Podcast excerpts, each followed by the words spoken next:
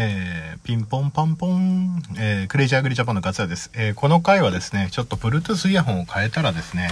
iPhone の音声分離機能と相まって、すごい音質が悪くなってしまったので、えー、なんとかですね、え、後日ですね、音声改良版を上げたいと思いますので、え、しばらくはちょっと音楽と音質が悪いの、ちょっと差し替えでね、音楽を切ったバージョンを上げたんですけど、もしあれだったらダウンロードし直していただくのが一番いいかもしれません。えー、1日か2日後にわかんない、どれぐらいかかるかわからないですけども、音質改良版を上げようと思いますので、ご了承ください。お聞き苦しい点があった点、この場を借りしてお詫び申し上げます。クレイジーアグリジャパン、えー、ガスヤです。えー、実は農家ポッドキャストの日に、えー、クラブハウスの方でね、クラブじゃない、えー、ツイッターのスペースの方で公開収録やったんですけども、録音オフにしてて、えー、ツイッターの方からアーカイブから取り出せるらしいんですけども、なかなかね、えー、時間がかかるみたいなので、農家ポッドキャストの日にツイートしてできなかったので、えー、今日2日のね、えー、もうね、お外は39度を超えてますんですけども、えー、今、軽トラでちょっと移動中なので、えー、撮ってみたいと思います。今日はですね、クレイジー経済学の裏編というかネタ話ということで、えー、実はガス屋の株価予想は実はそんな大したことがなくて、実は蓋を開ければ簡単なことで、あの、別に私もね、専門的にやってたわけじゃないし、今までそれでね、あの、本気になってやってきたこともまあ、学生時代は、高校からね、えー、ネット講座開いて、高校から株やってたので、ただ、そういう同じことの繰り返しだなっていう経験則の中でね、群馬ちゃんとか他のリスナーさんにアドバイスしてるだけであって、あ、でも、あの、クラブハウスでもね、あの、ポッドキャスト、有益な情報ありがとうございますとか言って、お礼の言葉をこの間クラブハウスでいただいたので、よかったんですけども、あの、クレイジーアグリジャパンの方でやったんじゃないで、群馬ちゃんの方で言ったの、実はね、簡単で、まあ、何度も番組で言ってる通り、為替っていうのはやっぱり上がったり下がったりしていくんですけども、日銀が金あの、みんなで日銀が金融緩和してるからなんていうメディア報道を信じちゃいけないんですよ。だって今日だって今130円ぐらいまで円高が進んでいて、え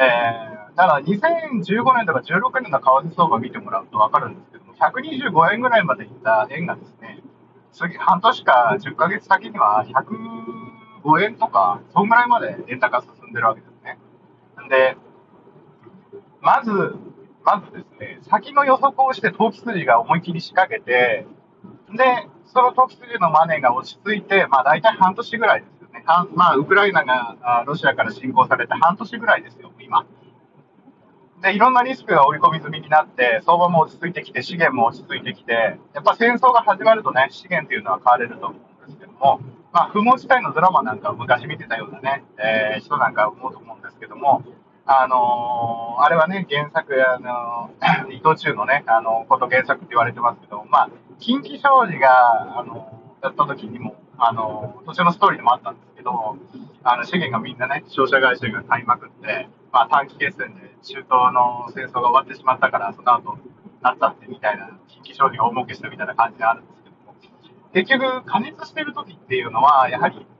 実需を超えて、値上がりをするんですよ。もちろんみんな買いたがります実需を超えて、やはり投機マネーが入ってきて、えー、本来必要な人たち、結局投機マネーっていうのは本来必要な人たちが買うお金を当てにしてね、えー、レバレッジ聞かせたり、お金を集めたりして、えー、相場以上の、あ本当、本来の評価以上のものになるわけです。で、クレイジーアグリジャパンを引き続き聞いてる方いると思うんですけども、アベノミクス始まった時に、えー、みんな日銀が金融緩和を始めたばっかりの時ですよ。まだ全然円がすられてない時に、でも、ずっと円安が進んで、えー、120何円になって、で、2016年とかで YouTube に残ってる、2015年とかに残ってるニュース速報を見てもらうと、みんな100 120何円まで、輸出企業の決算が良かったのに115円ぐらいになった時にね、あのー、みんな、あのー、あの、決算内容に、あのー、円高が進んだからうんたらかったなって始まってて、も、メディアのね、報道なんてそんなもんなんですよ。あの、円安が進んだ時で、ちょっと円高に進んだ時に、また円高で企業がうんたらかんたらって騒ぐんですね。で、大体、えー、ウクライナの戦争が始まる前が110円前後でしたかね。で、今、大体20円ぐらい、20最大で139円までいったんで、29円、24円ぐらいまで上がって139円までいったわけですけども、あのーアベノミクスの時の相場、本当に10年も経ってないんですよ。2015年、16年の時のあれ見たって、投機筋がみんな円を買ったわけあ、ドルを買ったわけですよね。円を売って、これから円の価値が相対的にね、えー、増えてきて、えー、あれだろうっていうことでね。だけど、その時だって半年で20円ぐらい下がったわけですよ。で、まあ、消費増税っていうものもあ、経済、日本の景気後退局面っていうのもあったかもしれないけども、だけども、おおむね投機筋のお金で20円ぐらいは動くのは普通だなっていうのがわかるわけですよね。ということで今、あこの1ヶ月の間に139円つけてた円ドルがですね、今130円になった。で、群馬ちゃんとかにアドバイスしたときに、あれなのが、ウクライナ、まず2つのことがあるんですね。2月の前の株価をまず見ると、株価と今の株価を比べてどれだけ割安になってるかっていうのがあるんですね。で、なぜかっていうと、まずウクライナ戦争が始まって、え資源が高くなって、え原料を輸入してる会社はみんな決算が減益になるだろうということで、先の将来の見通しが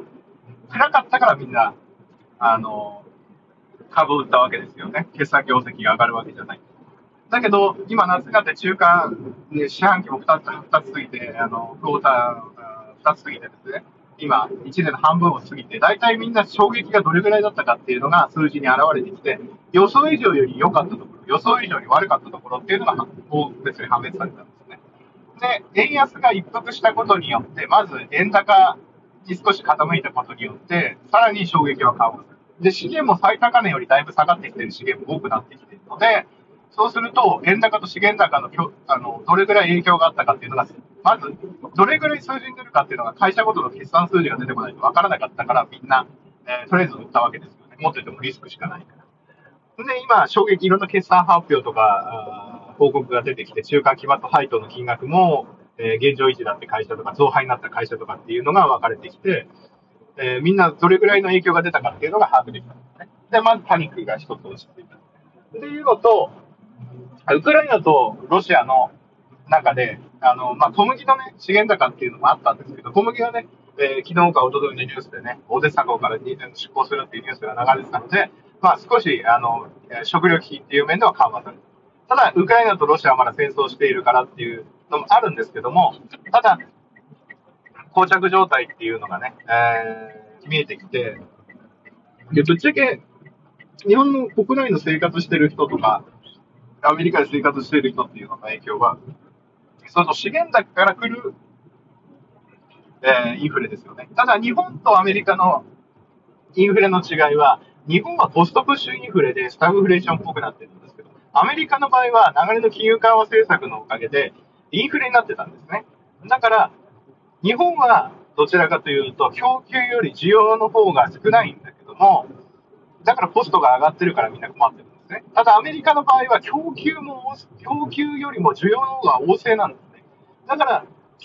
あの、需要の方が旺盛だから人件費も上がるし、そういう、本当のインフレになってるわけですね。だ日本とアメリカのインフレの違いっていうのも見とかなきゃいけない。で、日本の場合は日銀がなんでこんなにインフレになってる普通の人から見ればインフレですからね、物の値段が。だけどインフレになってるのになんで日銀は金融緩和政策を継続したのか。あの資源高だとそういう影響を抜いて、のインフレ率っていうのはまだ1%程度なんですね。こんだけだから日銀は安定的な2%の物価あの押し上げを目標として金融緩和を継続しているから、ここで変えたらですね、このこのやってきたあのアベノミクスがすべて、えー、中途半端に終わってしまうということになるので、あの金融緩和継続ってことです。それを受けても市場は円安にならない。逆に円高になったりなぜかっていうと、えー、アメリカの FRB もえー、慣れないこと、慣れないことっていうか、なかなか引き締めってやったことなかったんですね、ここ最近。なので、えー、利上げをしてですね、市中のお金を引き上げ始めてるんですけど、利上げの速度がすごい速いので、えー、2期連続でアメリカの GDP がマイナスになってるんですね。でも、あのそれで選ばれたのが、やっぱり円買っとこうかってなったわけですよ。で、やはり、えー、相対的にやはり円は、あの、国力から比べてすごい安くなっちゃったわけで。なので、えー、しかもこれからですね、日本企業だって、インカム権を受け取るのは、日本だって海外にいろんなあの投資してますからね、だったり、あの、輸出産業がですね、これからあの年末に向けてとか、いろいろ資金を日本円に戻してくるとかになった時に、年内にいろいろ資金が還流してくるわけですよね。ななってきたら、円安になる要素はないんです。実需として円も欲しくなる時期だし、なってくるし、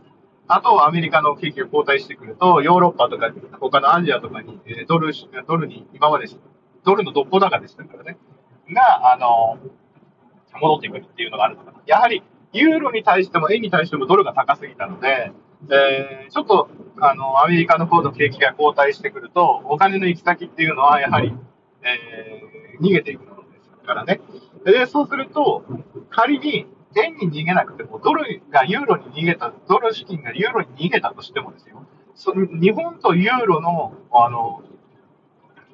日本とユーロの為替関係もあるわけです。だからドルが円に対して高くなってくれば、ユーロと日本円の関係性もあって、ドルほどそんなにユーロに対してですね、安まあ、ドルの、ドルに対して安くなったから、えー、円も相対的にユーロに対して安くなったっていうのもあったんですけども、ただそれに引っ張られて円もやっぱり円高になってくるんです。なので、あの、やはりまだまだ世界の金融の割合で見ると、アメリカ、中国、日本、欧州と、えー個々のですね、個別の一人当たりで割頭割りですると、日本はすごい低い国になっちゃいましたけど、まだ相対的に、あの、国力としてはまだ日本は世界4位、5位の位置にいるわけです。下手したら GDP では3位とか4位にいるわけです。なんですけども、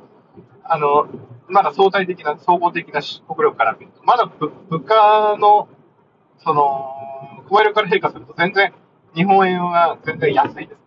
となると、あこれで一段落してくるのかな。でもまた、難しく円安に戻ったりとかするわけですね。だから、アベノミクスの時のチャートとか、えー、1995年ぐらいからのチャートとか、あの、日本のアジア通貨危機のあたりとかね、のチャートとか見てれば、あの、ある程度のピークを、急激にピークをつけた後は、だんだんに下げたり上げたりしながら、だんだん下げ格好に、円高の方に向かっていくっていうのがある。ただし、あの、金融緩和を継続しているので、えー、消費税増税の時とは違って、いきなり20円ぐらい円高に戻るかって言ったら、えー、まだまだ日本円、日銀は日本円をすりますので、えー、10円ぐらいの、20円まで、例えばショートでですね、えー、ロングじゃなくてショートで持つであれば、あ10円ぐらいで利幅を確定して、あと様子を見ながら、あちょこちょこ短期トレードポジションを入れていくとかですね。で、長期的に見るならショートを入れておいて、まあ120円とかぐらいで落ち着くのを見るのか、いいのかなというと思いますね。もちろんね、ドルロングをしていた方がね、えー、金利差でね、あのー、毎日毎日ね、その金利差分がね、入ってくるってメリットもあるので、できればね、ロングポジションを持っておきたいところなんですね。あのー、円ポジション、あの、為替の取引していて、金利差が、えー、あって、金利が低い方を買ってると、その差額分を毎日毎日、実はポジションを持ってると払い続けなきゃいけないんですね。だからドルロングを持ってるだけで、実は金利差がある分、あのー実はその、少しずつですね、あの、あの、もらえるわけなんですけども、えちょっとすいません、運転中でね。だから、群馬ちゃんにそのアドバイスしたのも簡単で、その、ウクライナより前に侵攻されたとき、ウクライナに侵攻される前の株価よりだいぶ安くなってるわけですよ、日本の企業。その株の一個一個なんで下がったのかな？じゃあ円円安になったから下がったのか？ウクライナでなって資源高になったから下がったのかっていうのはっていて、じゃあ円高も少し円高になるだろうからっていうことで先に。で、日本もインフレ、コストプッシュインフレで2%は超えてますけども、実質的なインフレでも1%になってるわけですよ。デフレの頃から比べて1%の成長になってるっていうのは、えー、だいぶ進歩しているので、緩やかなインフレってことは、私は、あとトヨタがね、その為替差益でだいぶ利益が上がると思うので、愛知の不動産会社の統計コーポレーションを買ったわけです。で、三菱ケミカルも円安になれば、あ円高になれば、え今日、あのー、ね、業績予測が悪いと思われてたんだけども、少し円高に向かってくれば影響を緩和されるということでね、あのー、あの、株が上がる要素になってくるんじゃないかな。また、配当を維持していればね、えー、絶対戻ってくると株は戻ると思っているので、そういうことの関係から、私はそういうことを、えー、やっていったわけですね。なので、実はなんてことはないんです。ただ私は、ウクライナの侵攻前の株価に比べて、安くなってる割安株を群馬ちゃんとか他のリスナーさんにお勧めしただけです。あとは、インフレ局面になったら何の株が上がるのかなって、みんなお金の資産防衛のために何の株を買うのかな、何の資産を買うのかな、それはやっぱ土地と株式になっていくわけで、えー、インフレ局面であればまだ株式と土地に対しては、あ持っていく。とか、もしくはその関連銘柄の値上がりの確率が高いのではないまたね、えー、一般国民がね、NISA とか使って株式投資にする機運が高まってますので、またそういった時にはそういったあところを狙っていくっていうのが面白いんじゃないのかな。まあ、もちろん、ね、もう、お金を持ってるね、機関投資家とかね、えー、そういった人たちにはかなうわけがないんです、お金の量。やっぱお金の量がないと勝てないので、だからそういったところを見越して、えー、自分でね、リミットをかけてやっていく。だから、ポジションを持つにもポジポジ病って言うんですけど、お金を入れてるとどうしてもポジションを持ちたくなっちゃうんですけど、そのエントリーするタイミングさえ、えー、今割安だなと自分の考えてね、この株はなんで上がるのかっていうのと、あこの株はなんで下がるのかっていう、あ、違う違う。まあ、空売りに関してはいかえー、この株は自分でなんで上がるのかって考えてたんですよね。例えば自分が買ってですね、例えば知ってる会社だから買ったっていうのは俺部の骨頂だと思う。まあそれもいいと思う。総演のつもりでね、買っていくって。自分が使ってる、えー、品物の企業を買っていくっていうのは面白いと思う。バフェットだってコカ・コーラの株買ってね、ずっと自分でチェリーコク飲んでるわけです。だったら、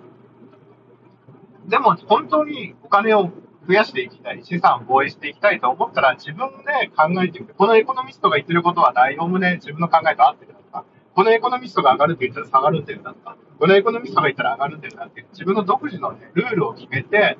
で、買って、自分の予想が外れて、しまったら見切り占領っていう格言があるんですけども、もうそしたら切るしかないんです。あの、見切り、本当に長期で持つんだったら別にそういう考えも置いといていいんです。見切り占領っていうのは本当にみんなね、下がったら上がるかもしれないって淡い期待を持つんですけども、やっぱそこはネガティブ指導でいかないと、下がって自分の予想で上がると思って買った現物取引してる人、空売りしてる人以外は別ですよ。上がるんだから、それが外れた瞬間に俺は手放すべきだと。そしてなんで何が失敗だったのか、自分の取るべき情報は何だったのか。もちろん突発的な事故はまた別としてですね、いきなりね、工場が爆発したとか、船が転覆したとか、そういうネガティブな情報でいきなり下がったっていうのと別として、どうしてこの株が上がると自分が思ったのかでその予想通りになったら、じゃあこれぐらいでゲームを得よう。いつまでも上がる上がると思ってないで、じゃあ1000円ぐらい株価抜けたら売ろうとか、いや、これ配当がいいから、じゃあ10年ぐらい持っていくとか、5年ぐらい持っていくとか。で、そういったところで考えていかないと、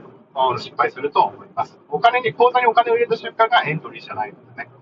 で、クラブハウスでね、昨日お話しした方がね、あの、ガス屋さんのポッドキャストを聞いて、証券会社の口座を開きましたっていうのがあったので、えー、私もちょっとあの、責任を、責任取れないのでね、投資は自己責任でっていう意思がないんですけども、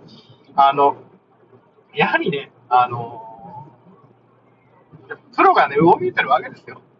だから、あの、ニュースで流れてくる情報だけを信じてちゃいけないんですよ。だから、でも自分が取る情報っていうのは限られてるんですけども、例えば、アナリ、あの、テレビニュースの経済番組見てればね、なんか勝ちそうな気がするけども、あの人たちだってバックボーンに自分の会社がどういう投資スタンスでやってるのか、世の中の情報をどう誘導していこうかっていう人たちもいるわけですよね。だからその番組のスポンサーが何なのかとか見たりとか、あ、ここのスポンサーこれなんだとか、この株式をみんなに買わせたいんだとか、あの、こう思ってる、こういうふうに誘導してるんだなと思うわけですよ。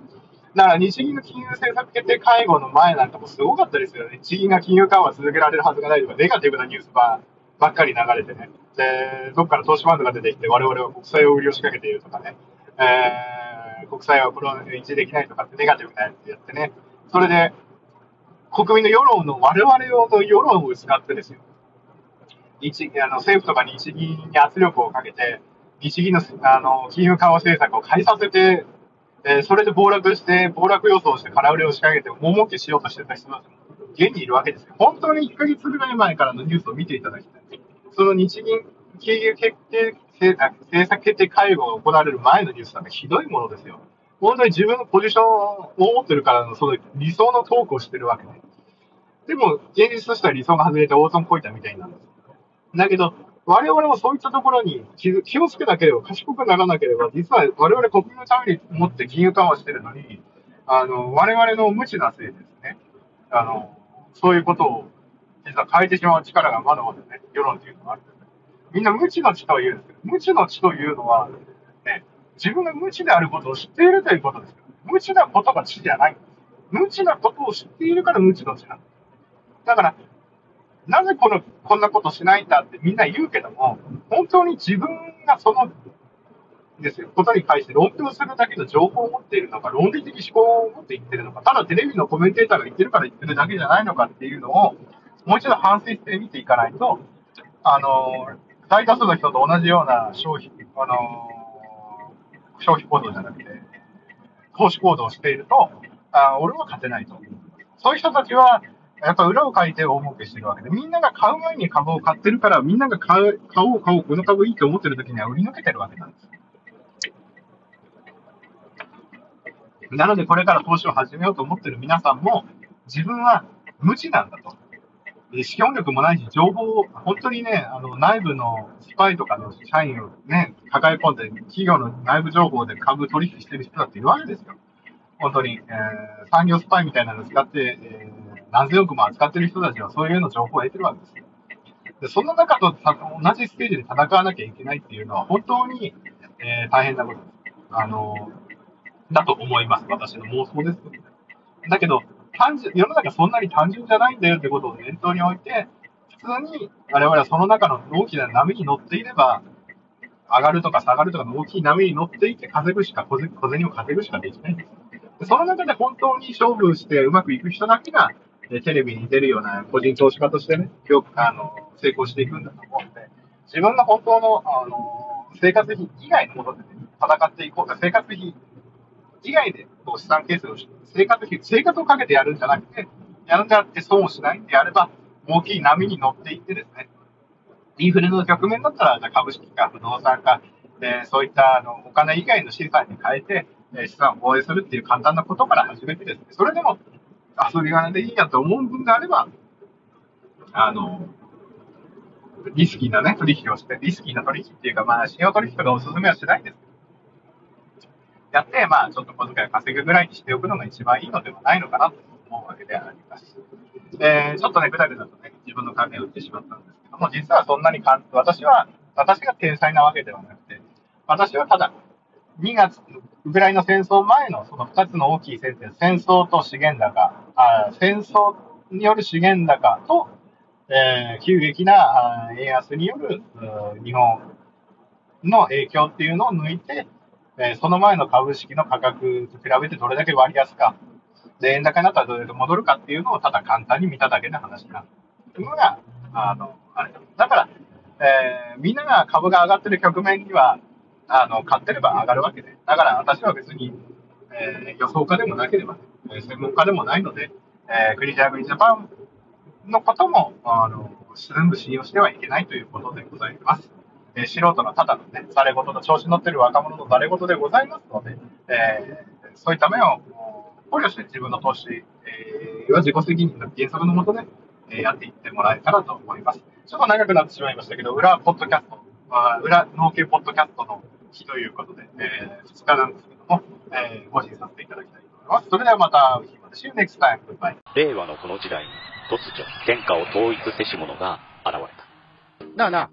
天下統一って知ってる？え織田信長？ちゃうちゃう。ああ、豊臣秀吉。ちゃうちゃう。ああ、わかった。徳川家康。ちゃうわ。桃の天下統一や。天下統一の塔は桃って書いて天下統一。知らんか？もう食べてますけど？食べとんかい甘くて美味しいさくらんぼ、桃、りんごは、シシド果樹園の天下統一。天下統一で検索。燻製とは、美味しい。燻製とは楽しい。燻製とは難しくない。燻製ミックスナッツ燻製チーズ燻製卵などベアーズスモークハウスがお送りする燻製品の数々お問い合わせはベアーズスモークハウスワンアット gmail.com ワンは数字の1でお願いします。ツイッターはアットマークベアーズスモークハウスまで。お待ちしております。